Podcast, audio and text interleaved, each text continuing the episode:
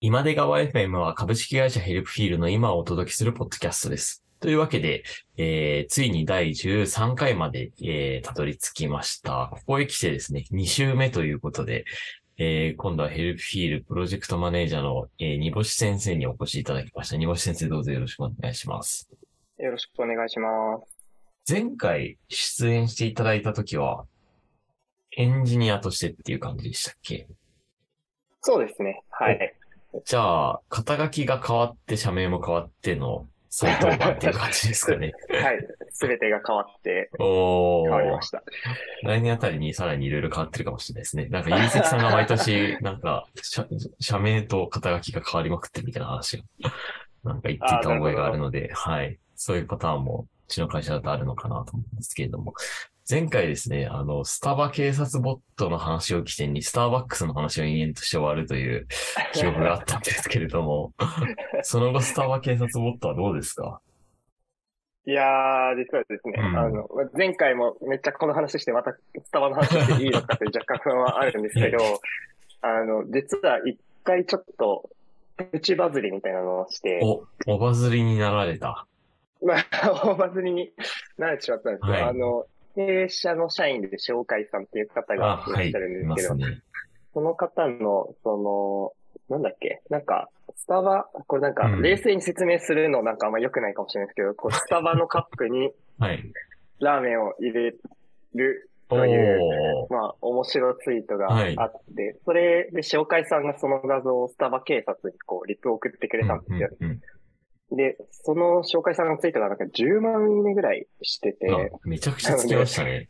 そう、もう、大バズりだった。その大バズりの、その、おこぼれというか、何パーセントかが、そのスタバ警察のなだれ込んでくれて、お。だいぶ、だいぶフォロワーが増えました。ええすごいですね。あれってなんかこう、あれですね、AI で、えディディープラーニングした、けえっ、と、そうです。学習機があって、それをもとに、あれですね、判定をしていてって仕組みだと思うんですけども、バズるとなんか運用コスト上がっちゃうとかそういうのってあったりするんですか？あまあ、一応理屈上は上がりますね。うんうんうんただ、その、あれって、GCP のクラウドランっていうサービスを使ってるんですけど、その、なんていうんですかね、その、リクエスト来た時のリクエスト処理時間だけが課金対象なんですよ。うんうんなので、もう本当誤差みたいな金額なんですよね。うんうんなので、多少のバズりでは無料っていう感じなので、いいですね。僕のお財布は傷んでないで。はい。あ、いいですね。じゃあ、グローバルで、ツボにはまらない限りは大丈夫って感じなんですかね。そうですね。海外にこうスタバなどの概念が輸出されてしまうと、大変なことになる。なるほど。英語版作る予定とかはないんですか、今のところ考えてなかったです。多分、じゃあ外国の人にこの、ははいい、ミームを説明するのがまずめちゃめちゃ大変だと思う。なるほどね。でも、ミームに乗っかる大事さみたいなのはありそうですね。なんか結構、技術的なショーケースも含めて、見られないって意味じゃないですもんね。はい、それはあると思います。なんで、スタバ警察は本当に何回目かのスタバナウのバズりに乗っかったんで、ちょっとだけ使ってもらえるようになったのかなって気がしますね。おいいですね。なんか、スタバ警察ボット経由で、今出川 FM の再生数が伸びたという噂もあるとかないとかっていうのを 聞いたんですけど。前回が第3回の今出川 FM に出たんですけど、それ、そこでスタバ警察の話をしてるので、はい。そっちも、なんか何十回か再生してもらえたと聞いて、ああ、そういうこともあるんやな、という感じですね。いいですね。スタバ警察ボットってどれぐらいで作ったんですか？期間的には。ああ、どれぐらい？結構、1ヶ月ぐらいは多分かけてますね。はい。一番大変だったの何でしたっけ？一番大変なのは、あのーアノテーション作業あで、す。なるほど。それが時間かかったって感じなんですね。はい。スタバ、スタバ、スタバじゃないみたいな。あ、なるほど。ひたすらクリックし続けるみたいな。そうそうそうそう。まあさすがにカップにラーメン入れる発想は、当時にはなかったってことですよね。そう、なんで分類不可能なんですよね、そういうのは。うんなるほど。多分、スタバですって言ってた気がします。逆にそれで伸びたみたいなとこもありそうですしね。そうそうそう。だからなんかそう気づいたのは、なんかうん、うんあの、アップデートしようと思って、精度上げようと思ったんですけど、はい。いや、なんかこれ、その、あんまり賢くないから面白がってもらえるという側面もあるなと思ってやめたんですよね。なるほど。ちょっと、ちょっとバカなぐらいの方が使いたくなるというか。確かにあんまり精度良すぎるとなんか、それはただのなんか業務用ツールだっていうところがそうそうそうそう。見ますからね。はい。結果が想像できちゃうというか。うんうんうん。確かに。一か八か間の境界線を狙う楽しさというか、ゲーム性っていうのが、多分、図らずも生まれているというところはありそうですね。はい。そんな気がします。いいですね。いや、なんか入社前の時点でこのスタバ警察ボット作ってたじゃないですか。で、入社後も今度 DevTools 行って、なんかこう、弊社の Helpfeel の、えー、まあ FAQ ツールだと思うんですけども、あれ専用ツールみたいなものを作られてたと思うんですけども、なんか異常な速度で異常なシステムが作り上がってたイメージがあるんですけど、あれはなんか、なんで作ったんでしたっけ、そもそも。そうですね。えー、っと、今言ってもらった DevTools っていうのは、その、 Helpfeel、Helpfeel って検索アルゴリズムがブラウザ上で動いてるんですけど、まあ、その検索アルゴリズムが、まあ、どう動いてるか、どういう根拠で今この結果を表示してるかっていうのを分析するための、まあ、ツールなんですけど、あれは、あの、まあ、入社した時に、あの、何ですかね、あの、まあ、ヘルプフィールのソースコードをクローンしてきて、じゃあまあなんか好きなところからやってってくれやみたいな感じになったんですね。で、僕はやっぱその、ブラウザ上で検索アルゴリズム動いてるっていうところがすごい興味があったんで、そこから読んでたんですけど、その、あれなんですよね。結構ブラウザ上で検索アルゴリズム動かすときの課題って、サーバーサイドで検索してたら、その、まあ何ですかね、HTTP リクエストが飛んでログとかが残るんで、その集計とかができるんですけど、ブラウザ上だと、その、まあ、なんていうんですかね、JavaScript のメモリ上でただいろいろなことが起きてるだけなんで、何も頑張らないと何もメトリックス取れないしわからないという問題があって、実際僕が入社した時も、その、まあ、な、なんでこの結果が出てるのかっていうのソースコードをちゃんと見たり、デバッグログをこう、追加したりするとわかるけど、まあそうじゃないとわかんないっていう感じだったんですよね。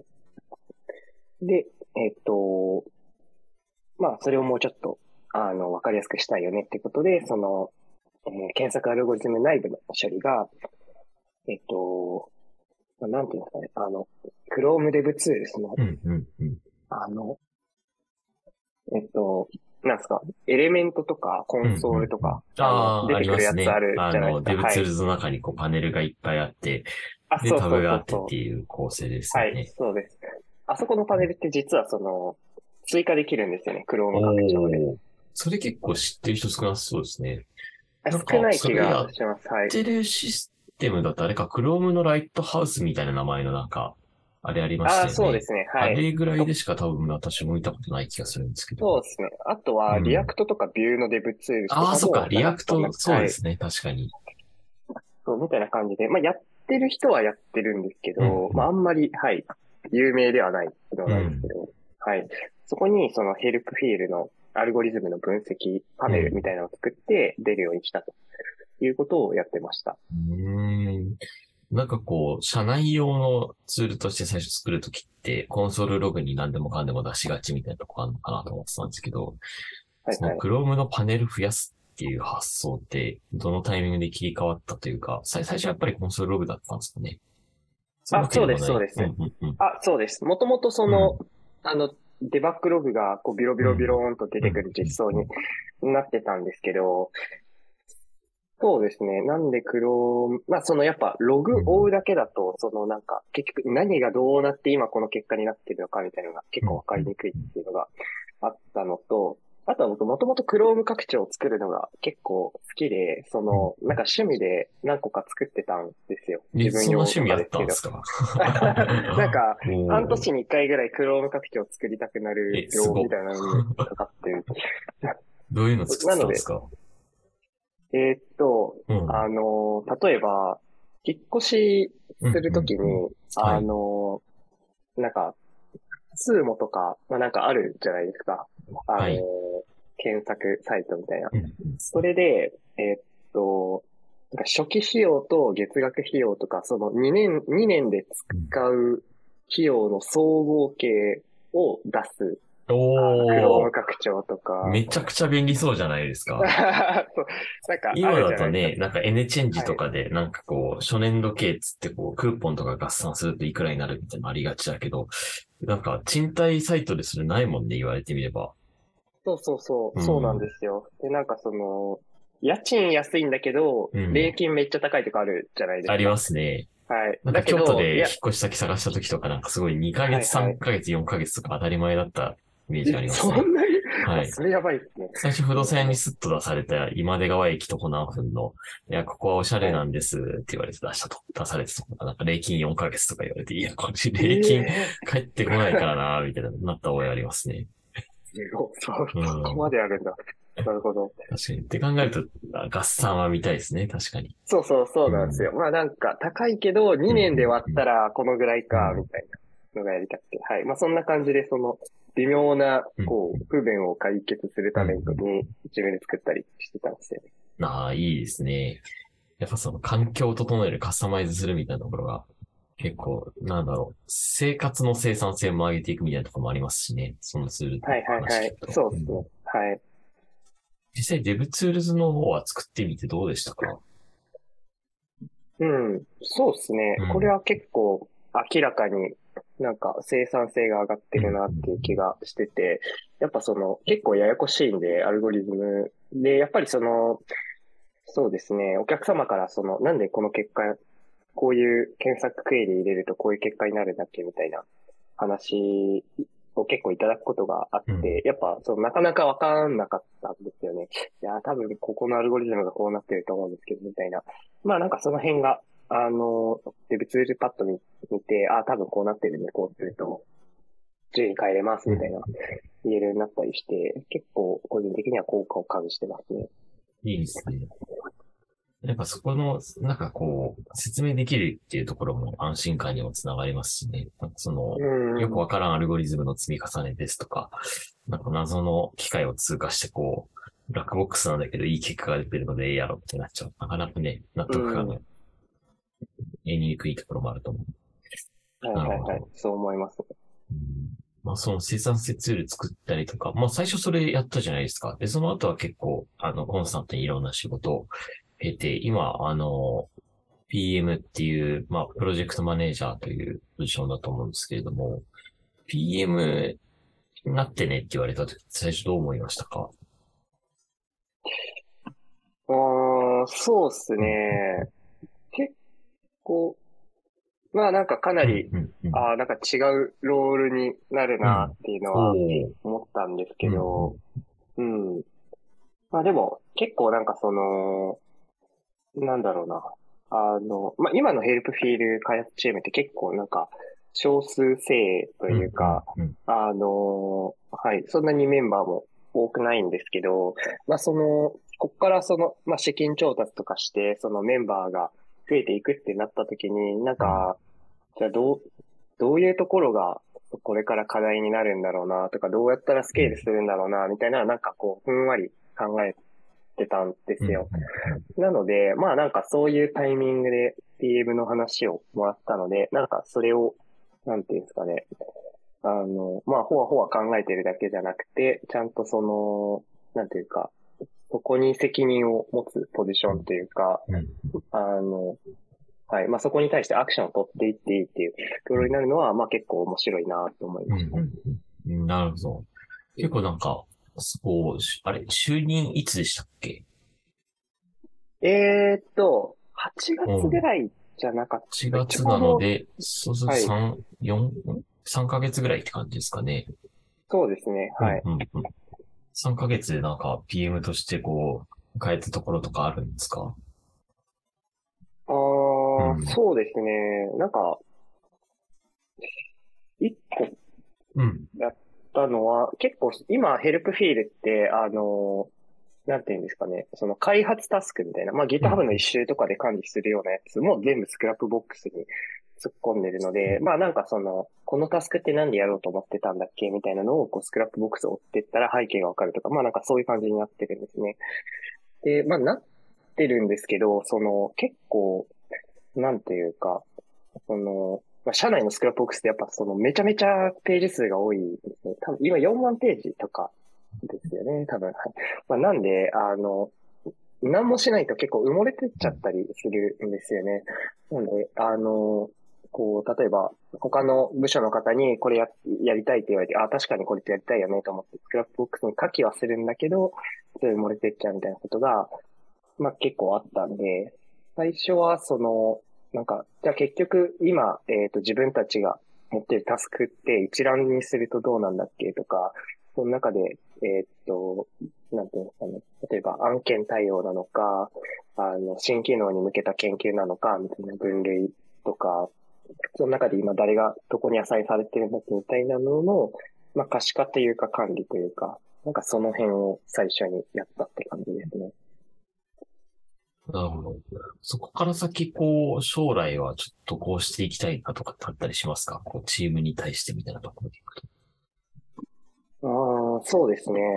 うん、やっぱり、さっきも言ったんですけど、えー、っと、今、開発チームが、えー、っと、5人、うん、フルタイムの人で言うと5人なんですけど、やっぱりここからどんどん人が増えていったときに、うん、その、なんていうんですかね、ヘルプフィール社のエンジニアの良さを失わずに、こう、スケールするために、どうするべきなんだろうな、みたいなのは考えてて、うん。まあ、なので、なのでどうするみたいなのが 今なんか具体的なプランがあるわけではないんですけど、はい。なんかそういうなんですかね。やっぱりその、お客様、使っていただけるお客様も増えてきて、どんどん要望が出て、あの、どんどんこなさなきゃいけないっていう中で、まあ、その中でエンジニアの、なんていうの、エンジニア間でこう、やっぱりこのプロダクトってこういう機能があるべきだよねとか、まあ、そういう議論の時間を取るのとのバランスを取るような、なんか進め方をしたいなとは思ってます。なるほど。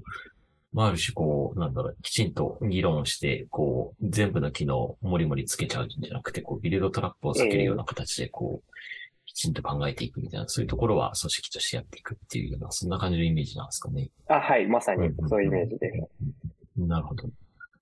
あとちょっと気になってたのが、こう、煮干しさんが就任したことによって、組織は結構変わったところもあると思うんですけど、逆に煮干しさん自身の働き方って結構変わったりしましたか？こう仕事の内容もそうですし、なんか生活の感じとかって変わったのかなと思ったどうなんですかね、そこら辺。いや、これは結構変わってて、うんうんうん、あの、まあ、やっぱり今まではエンジニアだったので、あの、そうですね。まあ、ミーティングとかも出るは出るんですけど、基本的にはやっぱり自分でコード書いて、プルリク出して、他の人のコードレビューして、みたいなのがメインのタスクだったんですけど、最近はもうちょっと、そうですね、他部署の方とのミーティングとか、はい、そういう時間が結構増えてきたなって感じですね。はい。なるほど。調整業務というか、調整業務というよりはシンプルにコミュニケーション量が増えたっていう感じなのかな。そうですね、はい。うんうんうん、なるほど。結構じゃあ、ですね、ミーティング一応 Google Meet で、あの、オンライン通話だと思うんですけれども、時間的なロックが結構増えてきた感じですか？結構増えましたね、うん、はい。うん。じゃあなかなか、あれですか、ワーケーションとかもう行きづらい感じの、なんか全然、ホテルに近場近 Wi-Fi 繋ぐわけにはいかずとか、そんな感じになってきた感じですかね。いや、そうですね、うん、ちょっとなんか、どっか行こうとするときに、ミーティングの数はやっぱり、あの、こ、ここで絶対ミーティングしなきゃいけないから、みたいなのは、ちょっと考えますね。考えますが、でも行くつもりです。いいですね。ストロングスタイルでの。大事ですね。じゃあ、あれです。全国旅行支援でしたっけ？今、収録が2022年の11月中ですけれども、なんか、あれ ?10 月にそれが販売され、販売というか、施工されてとかでしたよね、確か。そうです、そうです。はい。あれはなんか、か、買うという概念なのか、申し込みという概念なのかわかんないですけど、あれは使う予定なんですか？はい、これは使う予定で、うん、来、うん、今、今月末ぐらいに、鹿児島に一週間ぐらい、うん、鹿児島。なんか、あれですよね、GoTo の時、札幌行きまくってたイメージあったんですけど、今度鹿児島なんですね。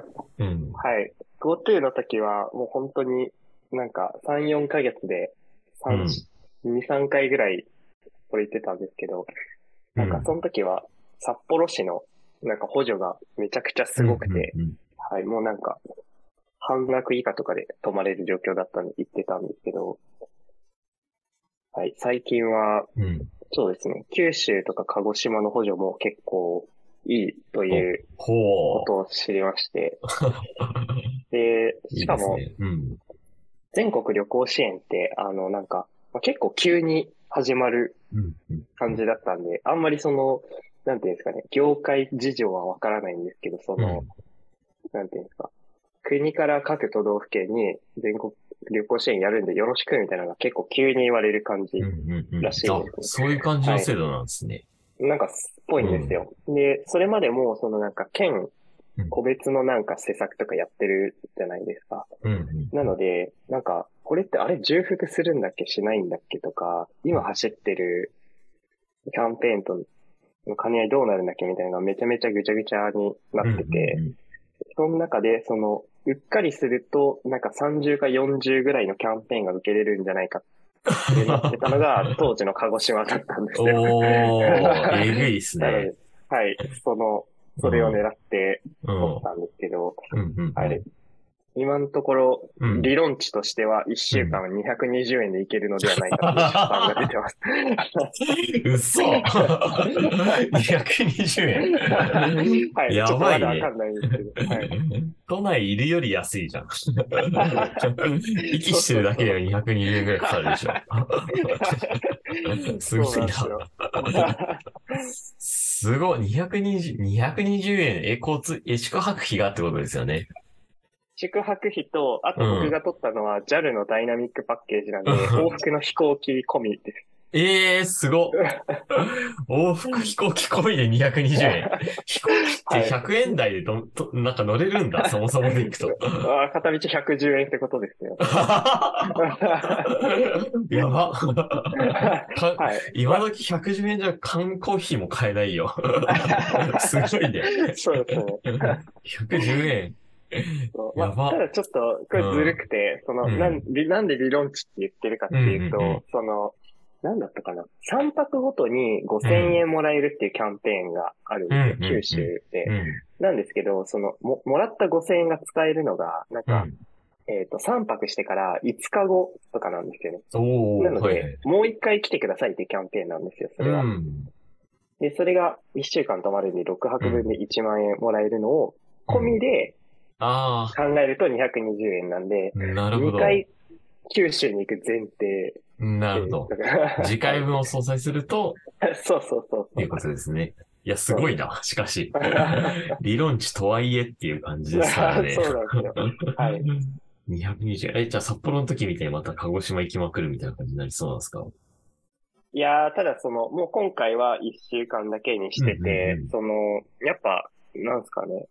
結構、もう、これまでコロナで旅行行けなかった、こう、国民の鬱憤みたいなのが今爆発してる 気がしてて、はい。もうどん、一瞬でなくなっちゃったんですよ。うんそうなんだ。そうだよね。はいあれなんか、これってなんだろうって思った頃にはもうなんか、全部なんもないみたいな感じだったようそうそう。そうなんですよ。うんなんか、10月11日に始まったんですけど、ん10月11日にはもうほとんどなくなったみたいな早っすごいですね。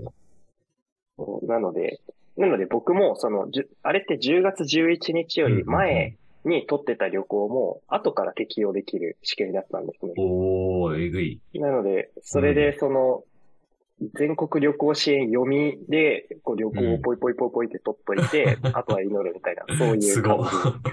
当たったんだ。あそうそうです、そうです。すごいな。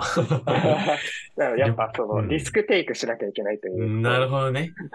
いい知見が得られましたね。リスクテイクをしていくと。やっぱり先を読む力っていうのが大事ってことですね。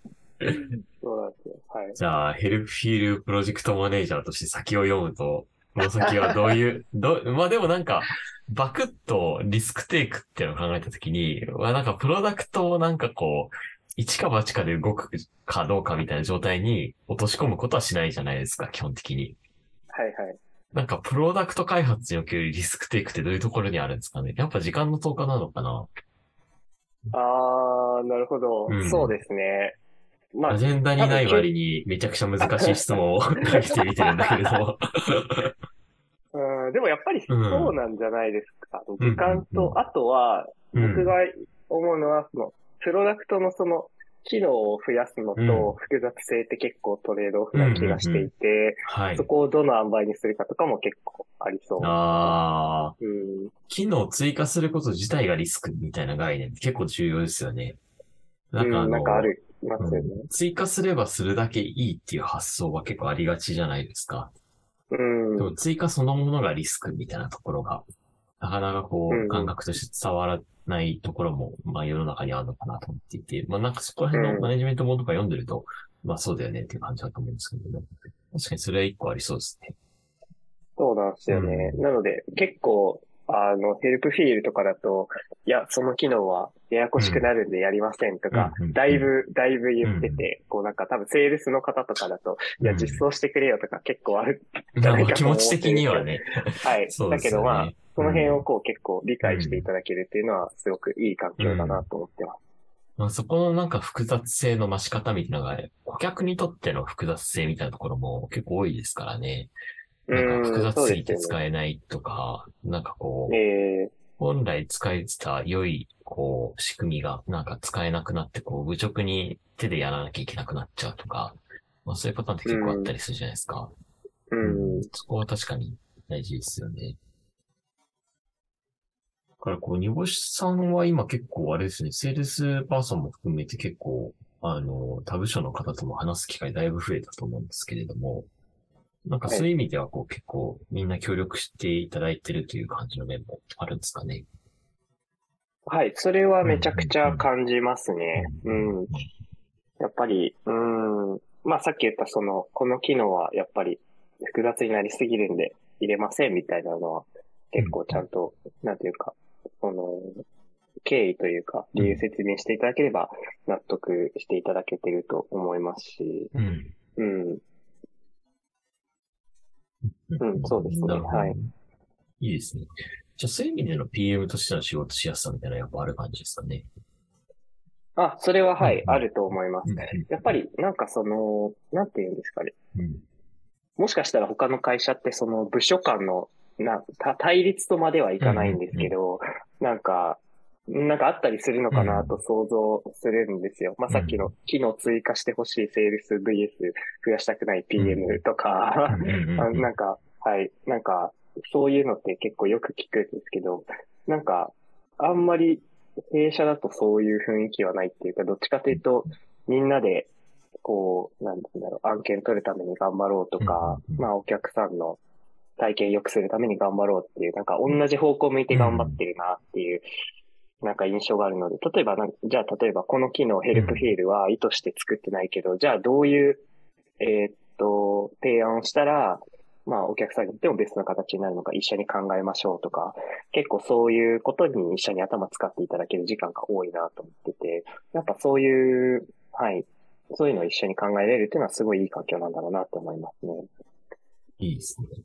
じゃあまさに今、いい環境の中でこう、ゴリゴリに成長してる SARS をいじれるというところで、まあ、そういう面白さもあるんですかね。いや、はい、それは本当にあると思いますね。なるほど。ありがとうございます。実はですね、もうお時間が迫ってまいりまして、えっ、と、あら。今日は前回、あの、スターバックスの話で30分、15分半分ぐらいこう、延長ってしまったので、だいぶしゃあの、話したいことも、あの、聞きたいことも聞けたんですけれども、逆にこう、煮干しさんから、こう、視聴者の方に向けてですとか、あるいはこう、なんかこう、これから未来に、えー弊社株式会社 Helpfeelに入社する人にこうメッセージなんかをいただければと思うんですけれども、なんか一言いただいてもいいですか？はい。そうですね。えっと、まあ今日もちらっと話したんですけど、今 Helpfeelって、まあえっと、まあ開発組織にフォーカスして言うと、あの、まあ、あの、メンバーを増やしていって、えっと、そうですね。まあこれからもっと成長できるように、えっと、組織を大きくしていこうというフェーズです。で、まあその中で、えっと、そうですね。例えばそのマネジメント的なポジションだと今言ったように、まあみんなで同じ方向を向いて頑張っていこうみたいな雰囲気がある楽しい職場だし、あとはエンジニアの方で言うと、ああの、まあ、そういう大きくなろうとしてる中で、やっぱりそのエンジニアの、まあ、アイデアとか、あの、プロダクトの改善をみんなでアイデア出していくっていう雰囲気は、まあ、あの、今もずっと大事にしてるし、今後も大事にしているというところで、まあ、やっぱり面白い環境なんじゃないかなと思いますので、はい。もしご興味あれば、ぜひ皆さんご応募いただけると嬉しいです。はい。ありがとうございます。というわけで、第13回はですね、 Helpfeelプロジェクトマネージャーの煮干先生でした。煮干先生どうもありがとうございました。ありがとうございました。はい。今出川 FM は、過去の全エピソードも Anchor、Spotify、Apple Music などでお聞きいただけます。ぜひ感想もお待ちしています。ツイッターでハッシュタグ、シャープ今出川 FM で投稿してください。ではまた次回もお楽しみに。バイバイ。